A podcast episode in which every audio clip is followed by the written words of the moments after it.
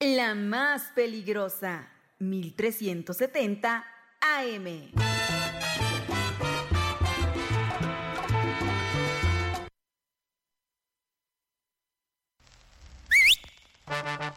Oye, oye, oye, oye, pero estos manes están diciendo que bailan salsa caleña mejor que nosotros. Nunca, papi,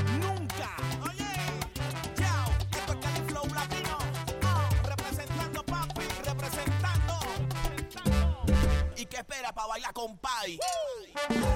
Las 12 con 3 minutos, ya son las 12.3 a través de la más peligrosa en el 1370 de AM y www.peligrosa.mx. Señora linda, señora bonita, ya es el mediodía en este miércoles 24 de enero de 2024. Miércoles mitad de semana y usted no puede continuar este ombligo de la semana sin antes estar perfectamente informada de todo lo que acontece a nivel local, nacional e internacional. Así que en este momento arrancamos con su sección favorita, la más pedida, las rapiditas de la información.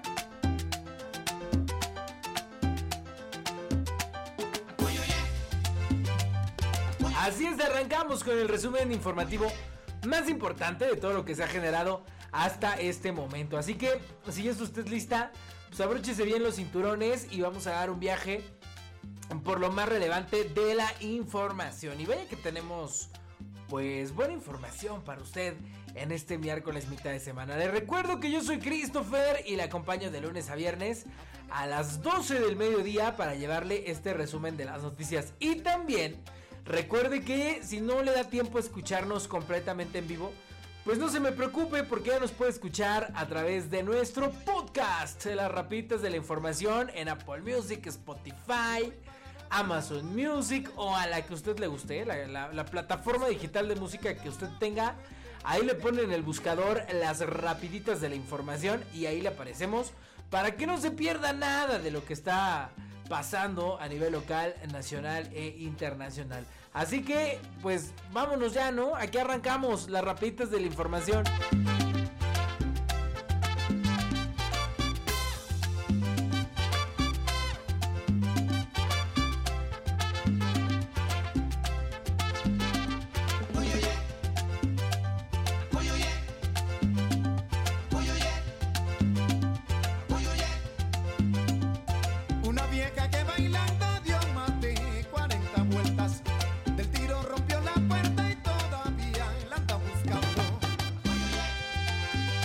Oiga, yo le cuento que lo de el relleno sanitario de Panotla, pues continúa, eh, pues el conflicto entre los pobladores, eh, la presidencia municipal, el gobierno del estado ya entró, ya dijo que va a ayudar y declaró Lorena Cuellar el lunes que había una pues contingencia ambiental, que usaran todos cubrebocas, de hecho hasta el día de hoy se eh, se volvió a la escuela porque lunes y martes se suspendieron clases allá en Panotla y en las escuelas aledañas por pues el olor, ¿no? De, del incendio que hubo en el relleno sanitario.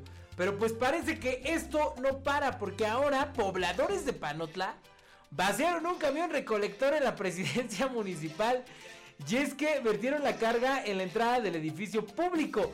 Ante la situación alarmante del relleno sanitario de Panotla, la noche de ayer, pues estalló una revuelta en la cabecera municipal, ya que fueron a depositar los desechos de un camión recolector de basura a la sede del ayuntamiento. La pesada unidad en principio fue retenida por los eh, señalados, acompañados de pobladores inconformes por la imposibilidad de frenar el incendio que comenzó desde el viernes alrededor de las 11 de la noche en el basurero a cielo abierto y que supuestamente ha contaminado el agua que llega a sus hogares. Luego de unas horas de retener el paso de los camiones recolectoras de basura que pese a la declaratoria de la gobernadora Lorena Cuellar Cisneros de una emergencia ambiental, pues siguen depositando desechos. Los pobladores trasladaron la unidad hasta la presidencia municipal. Allí vertieron sobre la banqueta las bolsas de basura y además, pues desechos que contenía el camión recolector a modo de protesta en contra de la alcaldesa Felicitas Vázquez Islas, a pesar de que el gobierno estatal había acordado una reunión con el titular de la Procuraduría de Protección al Ambiente del Estado de Tlaxcala, tras sostener por la tarde una reunión donde incluso estuvieron los expresidentes Maurilio Palacios y Javier Santa Cruz, que todavía tienen mucha injerencia ahí en Panotla. Bueno, cabe señalar que desde meses atrás los pobladores de Panotla eh, denunciaron que el relleno sanitario estaba contaminando el suelo y el agua de dicha demarcación. En respuesta, el encargado del despacho de la Secretaría de Medio Ambiente, Pedro Aquino Alvarado, aseveró que el asunto sería investigado. Supuestamente, tras algunos estudios científicos, la posibilidad de que el relleno sanitario estuviera contaminando el agua fue descartada. Sin embargo, el funcionario dio cuenta de que se pediría al Consejo Nacional de Humanidades, Ciencias y Tecnologías realizar estudios al lugar. De acuerdo con las declaraciones de Pedro Aquino, el pasado 15 de diciembre de 2023 se tendrían los resultados de dichas indagatorias para conocer la viabilidad del relleno sanitario, con la posibilidad de clausurar algunas celdas o bien el cierre total del basurero. A la fecha, pues no han informado sobre este estudio de CONACIT, no obstante, la contaminación del suelo y el actual aire pues eh, ha derivado la conflagración que continúa sin poder ser sofocada y ha reavivado la inconformidad entre la población, por lo que la noche de ayer pues decidieron movilizarse y depositar la basura en la presidencia municipal a modo de protesta. Así que continúa el conflicto, la realidad es que pues no hay solución, continúa complicado este tema allá en Panotla. A pesar de que la gobernadora ya fue de un recorrido y ya dijo que se está investigando, pues los pobladores exigen respuestas inmediatas.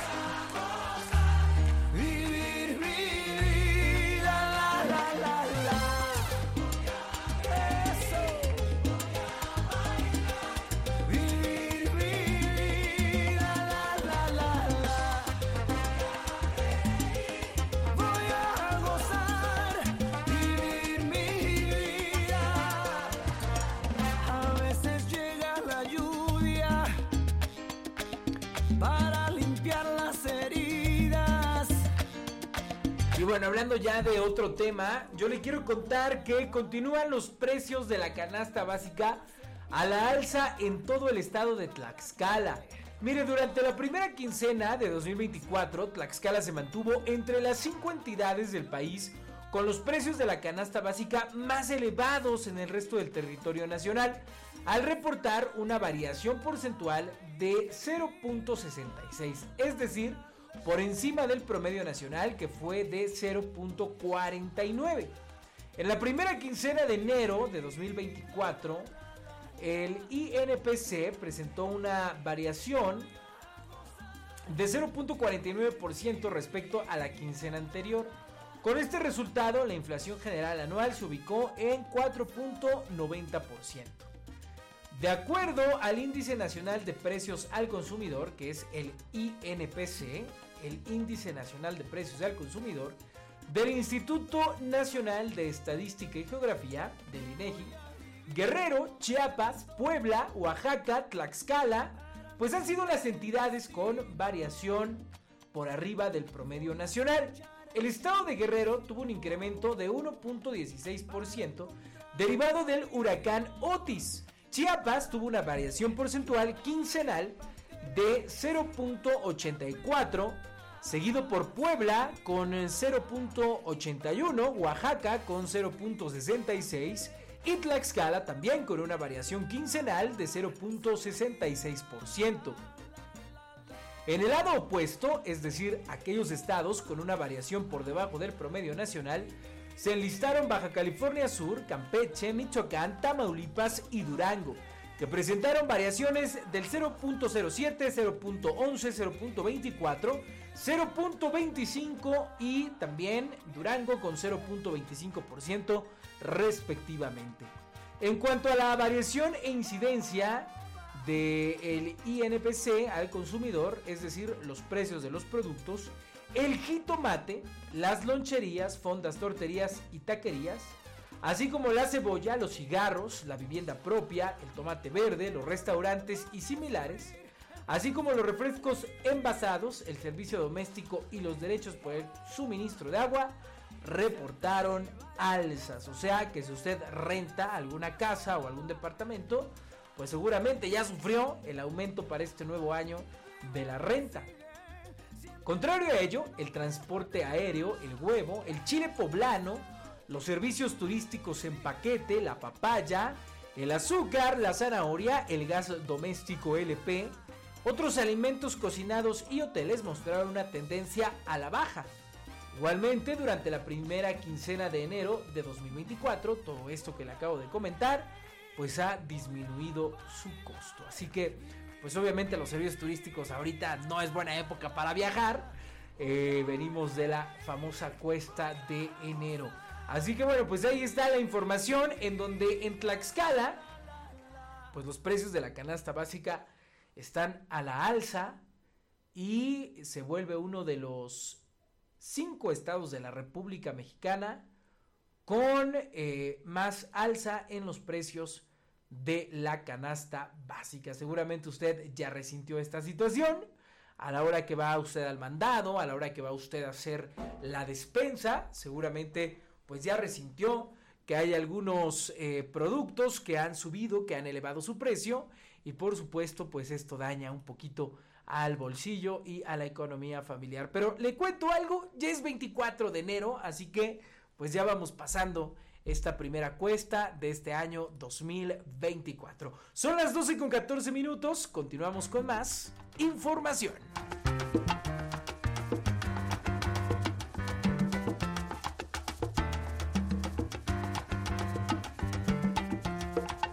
Y mire, ahora vámonos a platicar un poquito sobre la política en la entidad tlaxcalteca. Y es que ya son los momentos de definición, ahora sí son los momentos de definición, que tú vas a participar para esta contienda, que tú te vas para este lugar. Bueno, los partidos políticos viven en estos momentos las definiciones de los y las eh, representantes y los representantes que llevarán eh, mano en las candidaturas para la contienda el próximo 2 de junio. Pero vamos a platicar del partido Acción Nacional en Tlaxcala, porque al parecer se ha repetido la historia de siempre de cada dirigencia estatal del PAN en Tlaxcala, en donde el dirigente, el presidente estatal del partido, pues se queda con la primera diputación plurinominal que le toca a ese instituto político. Y es que, hay que decirlo, hasta el momento no hay reacciones positivas ni negativas una vez que la presidenta del partido Acción Nacional en Tlaxcala, Miriam Martínez Sánchez, se quedó con la primera diputación plurinominal para la próxima legislatura local. O sea, prácticamente ya podemos decir que ya es diputada. La segunda sería para el propietario Gerardo Salazar, que ni siquiera es militante de Acción Nacional, y el suplente Antonio Epazote. Este último fue presidente de comunidad de San Bartolomé, municipio de San Pablo del Monte. La historia se repite con el anterior periodo en donde el Consejo General ungió al ahora diputado local José Gilberto Temolsi Martínez, quien fue dirigente del instituto político y después se quedó también con la eh, vía plurinominal a la diputación local y ahora pues es diputado. Cabe mencionar que en esta ocasión eh, el Albiazul tiene representación en el Poder Legislativo debido a que solo logró entrar la primera plurinominal. Hay que esperar que todos los partidos empiecen a realizar sus consejos para que determinen quiénes serán los próximos diputados en caso de que las condiciones electorales los favorezcan. Pero yo le quiero contar que el tema del PAN estuvo complicado, estuvo difícil. Así que aquí le voy a contar por qué Miriam Martínez pues se quedó con la primera plurinominal, así que ahí le va el chisme.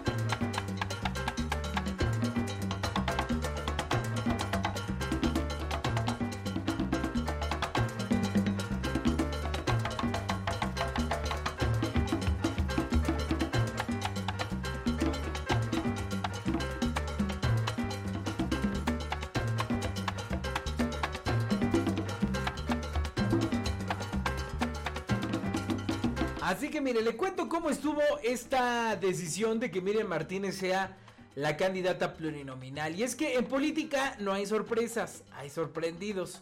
Si alguien esperaba otra situación diferente en el PAN, pues no pasó. El grupo Apetatitlán demostró que el poder se ejerce y muestra de ello es que el actual dirigente, como ya le decía, Miriam Martínez Sánchez, esposa del alcalde de San Pablo Apetatitlán, Ángelo Gutiérrez, fue postulada como propietaria el número uno, encabezando la lista de candidatos para la diputación local por el principio de representación proporcional. Vaya regalo de cumpleaños para la presidenta local del Albiazul, que hace unos días estuvo festejando su cumpleaños. Dicen que la batalla estuvo, mire, de a peso en la comisión permanente. Pues el alcalde Pablo Vadillo quería la Pluri 1 y 2 para su equipo, pero sus canicas simplemente pues no la alcanzaron. En la 1 jugó con Angélica Gutiérrez, quien dicen que es la consentida en el ayuntamiento de Apizaco, que es la, actual directora de juventud. Y su suplente sería Anita Barrios de Muñoz de Domingo Arenas. En la número 2, pues iba su otro allegado, Edgar Llerena, actual secretario técnico. Y de suplente su incondicional amigo Iván Carmona, mejor conocido como el Gober, quien en su momento vomitaba el pan y decía sentir asco. En la votación le dieron vuelta a Pablo Vadillo. Pues en la Pluri 1, Miriam Martínez tuvo 25 votos por 10 de Angélica y en, la, votación de la Pluri 2, Gerardo tuvo 24 votos y Edgar solo 9. Lo que llamó la atención fue la fórmula integrada por Mariana Jiménez Zamora y Noemí Rivera, quienes serán propuestas para contender por una diputación federal en la vía duplex, ya que se aprobó su postulación tanto en la vía de representación proporcional plurinominal como por la mayoría relativa en el Distrito Electoral Federal 1 con cabecera en Apizaco. Mariana Jiménez es esposa del ex diputado local Julio Álvarez y Noemí Rivera es la esposa del ex alcalde de Apizaco Julio César Hernández Mejía. Y se esperaba que pues fuera al revés. Pero bueno, entraron con cuota de discapacidad. Habría que preguntarles cuál. Tras eso se habla de que el vadillismo juró amor eterno con sus votos para Claudia Pérez, quien le compitió a Julio César en lugar de su esposa. Sin embargo, ya en la votación, al tener todo perdido, le dieron vuelta a la ex diputada federal y quisieron reivindicar en el camino dándole votos a Mariana. La fórmula fue de Claudia Pérez, propietaria, y de suplente Mirza Amaral, actual regidora capitalina, la cual se quedó en el camino, pues en la votación Mariana y Noemí tuvieron 25 votos por 10 de Claudia y Mirza. No cabe duda que los demonios también son azules y que las deslealtades están a la orden del día. Ahora doña Miriam pues la van a revivir con el discurso de El Nuevo PAN, donde se terminarían las parcelas del poder y de los mismos grupos, pero eso es otra historia que se debe de contar aparte, porque ella, cuando fue candidata a la presidencia estatal del PAN, dijo que se iba a terminar con eso, de que se quedaban con el Apluri y que ella iba a ser un nuevo PAN. Y mire, pues pareció que todo fue al revés, porque pues aplicó la misma.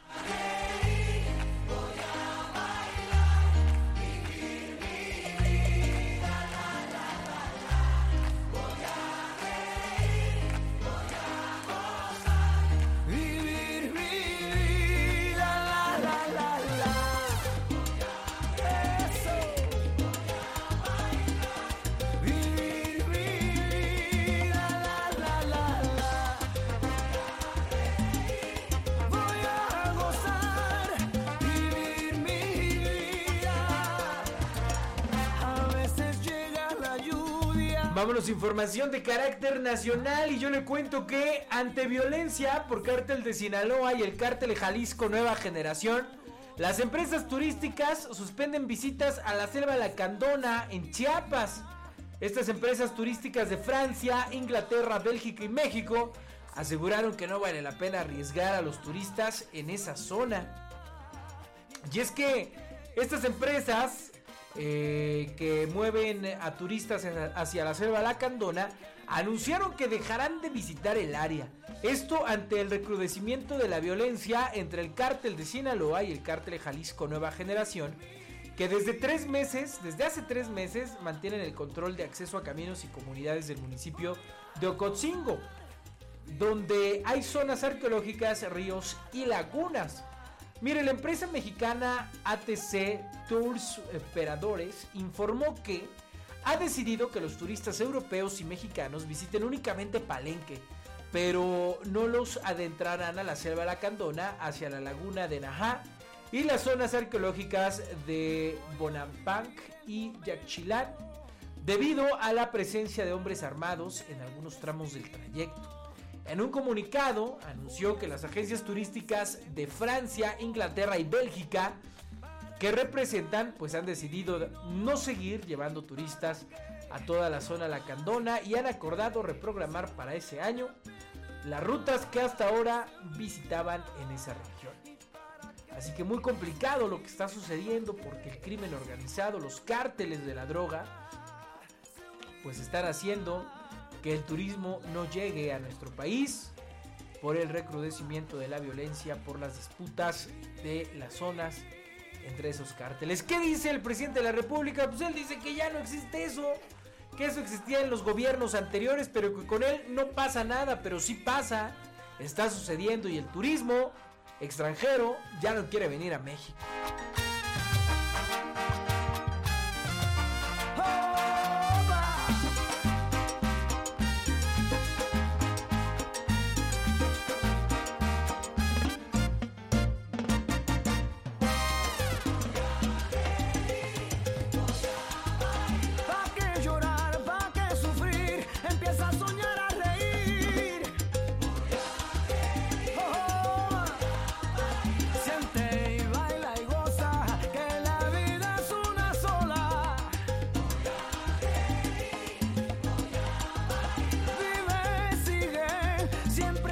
Pues vámonos a esta información sumamente importante que tiene que ver con el tema de la salud y con el tema de la pandemia.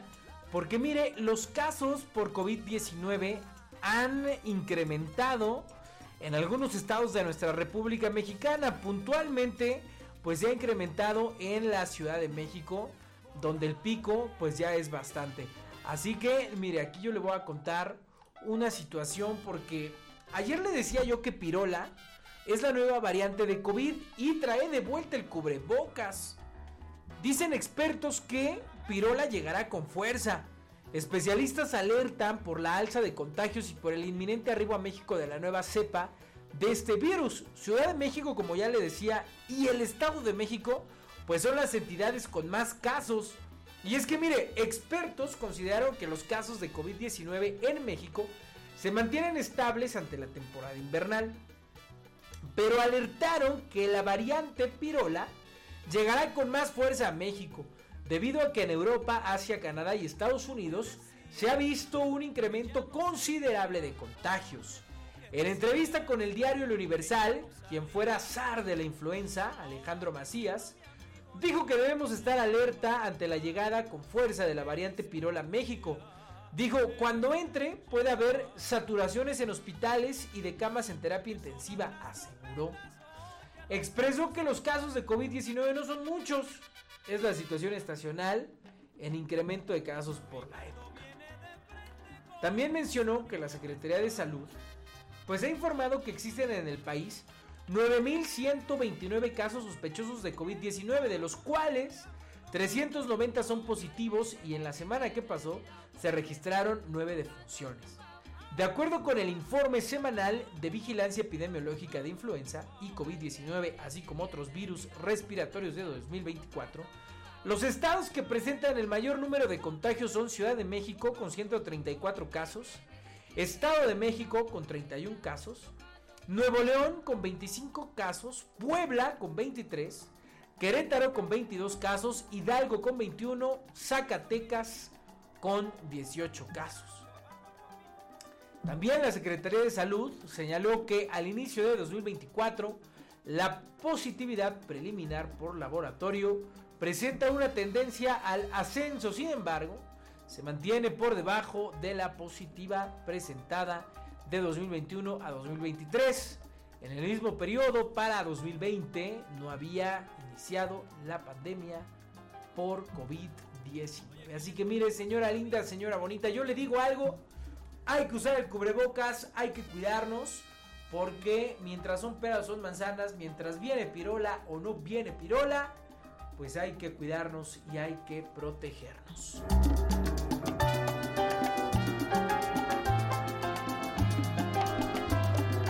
Son las 12 con 29 minutos. Ahí están las rapiditas de la información a través del 1370 de AM. Ya está usted informada, señora Linda. Nos escuchamos mañana en una emisión más de las rapiditas de la información. Que tenga excelente miércoles. Cuídese. ¡Ánimo!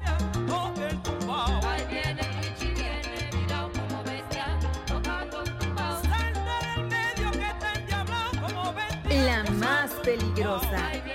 1370